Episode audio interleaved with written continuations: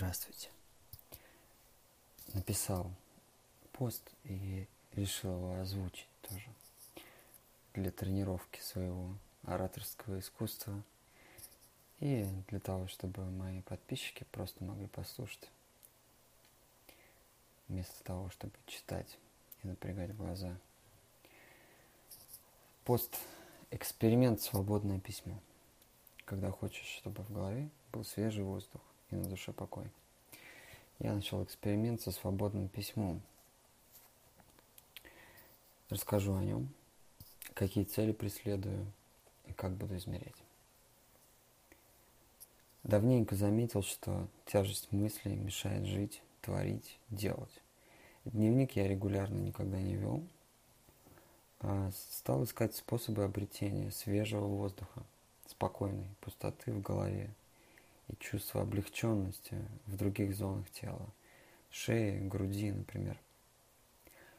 В ходе коучинга с Таней Смирновой решили, что сделаю эксперимент. Начну писать по технике свободное письмо. Все равно привычку писать вообще, именно рукой на бумаге, и писать публичные тексты хочется развивать и оттачивать. Я без дополнительной информации не могу, поэтому загуглил, что это такое свободное письмо. Узнал, что есть нюансы и разные подходы. Я раньше не придавал значения, но, похоже, писать, не останавливаясь ни на секунду, действительно важно.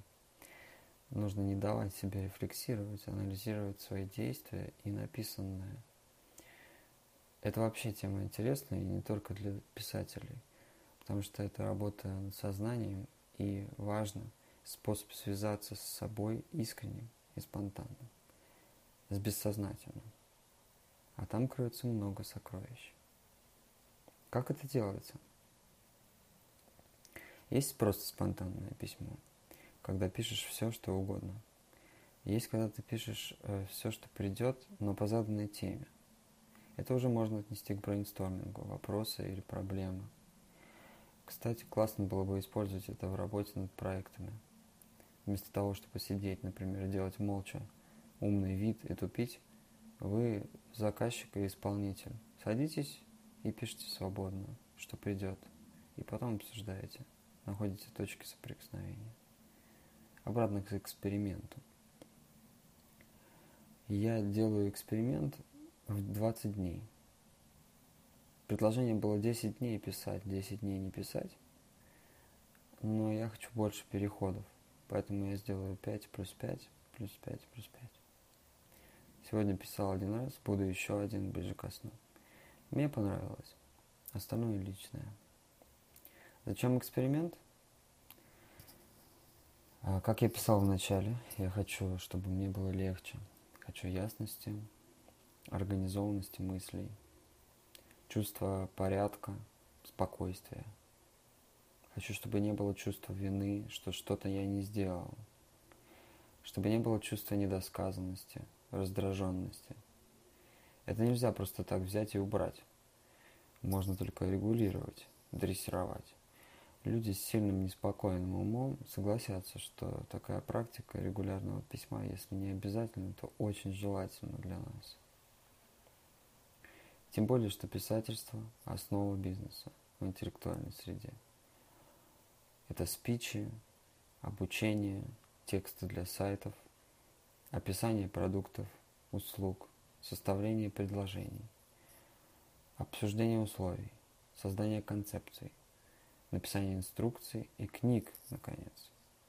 Все это формулирование мыслей, зачастую в текстовой форме, хотя бы на черновике. Разговоры о чем угодно с другими менее экологичны.